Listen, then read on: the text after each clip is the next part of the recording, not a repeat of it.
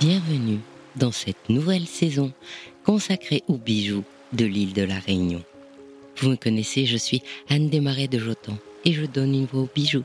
Pour cela, partout où je vais, je regarde les bijoux. Et bien sûr, j'emmène mes micros, même en vacances. Et justement cet été, je suis allée à la Réunion et j'ai été frappée par les bijoux de cette île qui ont une multitude de symboles et une grande diversité de formes. Tous les designs de ces bijoux semblaient récents, dotés d'un graphisme moderne et dont je n'avais pas les clés pour en comprendre l'histoire. Je m'explique. À la Galerie des bijoux, au Louvre ou dans n'importe quel musée en métropole, nous avons l'habitude de décrypter les bijoux par l'histoire générale ou la région. Les bijoux de l'Empire nous sont tout aussi familièrement caractéristiques que ceux de la Belle Époque ou des années 40. Les croix ou les cœurs sont souvent l'apanage de bijoux régionaux et nous les reconnaissons instinctivement qu'ils viennent de Bretagne ou de Savoie. Les bijoux de la Réunion montrent au contraire une foultitude de représentations végétales. Arbres voyageurs, bambous, lauriers, piments, fagots de canne à sucre ou palmiers. La flore et la faune offrent aussi une multitude de motifs joailliers avec pêle-mêle les hibiscus et les dauphins, la fleur de frangipanier et le gecko, la fleur de vanille et le dodo, ou encore l'orchidée et la tortue. D'autres bijoux traduisent intrinsèquement la nature de l'île. Il y a les incarnations du département avec la carte du territoire et le numéro 974, les vagues et les volcans qui représentent la situation géographique et les paillanqueux, l'oiseau emblématique de la Réunion. Cet oiseau élégant a un plumage blanc, griffé de traits noirs. Sa queue se compose de deux plumes très fines qui ressemblent à deux pailles blanches, d'où son nom. Sa légende est charmante. Une sirène, amoureuse d'un triton, aurait été métamorphosée en oiseau par un mauvais génie. Depuis lors, ils survolent ensemble les océans, toujours côte à côte, à la recherche de leur royaume sous-marin perdu. Les plumes allongées de leur queue viendraient de la queue des sirènes. On dit que les voir porte chance et qu'à cette occasion, comme quand on voit une étoile filante, il faut faire un vœu. Et puis, il y a les bijoux en lave parce que la Réunion s'est créée par l'éruption de volcans qui signent sa géographie autour du piton des neiges ou du piton de la fournaise qui est encore actif et surveillé quotidiennement. Alors voilà mon interrogation. Tous ces bijoux traduisent la nature, mais pas l'humanité. Quand vous voyez une chaîne de montre, vous savez que ce bijou est lié à une situation humaine, en l'occurrence l'homme à partir du 19e. Quand vous voyez un sautoir, vous savez qu'il est lié à une situation humaine, en l'occurrence les robes légères des années folles qui interdisaient par leur fragilité l'accrochage des bijoux. Or ici, les bijoux de la Réunion traduisent les éléments de la nature, mais pas l'histoire humaine par le bijou. À peine trouve-t-on quelques bracelets sac à lave dont l'origine est plutôt malgache. En fait, c'est parfaitement normal, parce que la Réunion était une île déserte. Et oui, si l'île est née il y a 3 millions d'années, elle n'est humainement occupée que depuis le XVIIe. Et pourtant, elle a été découverte.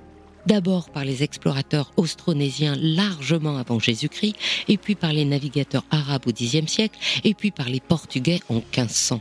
D'ailleurs, si l'archipel créé par la réunion l'île Maurice et Rodrigue s'appelle les Mascareignes, c'est en hommage au navigateur portugais Pedro de Mascarenas. Et pourtant, personne ne tente de l'investir, car l'île ne dispose pas de port naturel. Jusqu'à ce que les Français y débarquent en 1642 et décident d'en prendre possession, parce que c'est l'époque où Français et Anglais ont décidé de s'approprier le monde et sont en pleine course de colonisation.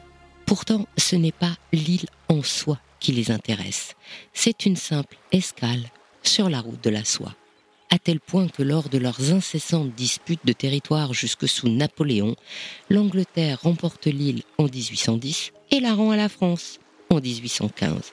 Durant sept ans, l'île va changer de nom.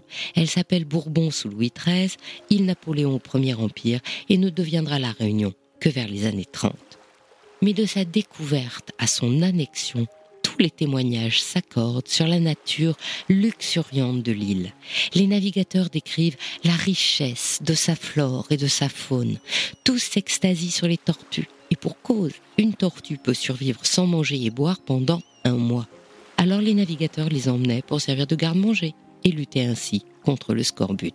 La colonisation va entraîner la volonté d'exploiter cette richesse naturelle et suivant la demande des produits de luxe, on va implanter une culture intense du café, des girofliers, de la noix de muscade, de la canne à sucre et de la vanille. Et comme les colons ne se battent pas pour venir vivre sur l'île, c'est l'esclavage qui donne la main-d'œuvre. Cet héritage douloureux se ressent encore aujourd'hui. Les Réunionnais se définissent toujours par leur origine. Il y a les oreilles, les cafes, les yaps, les malbars, les arabes et les sinois.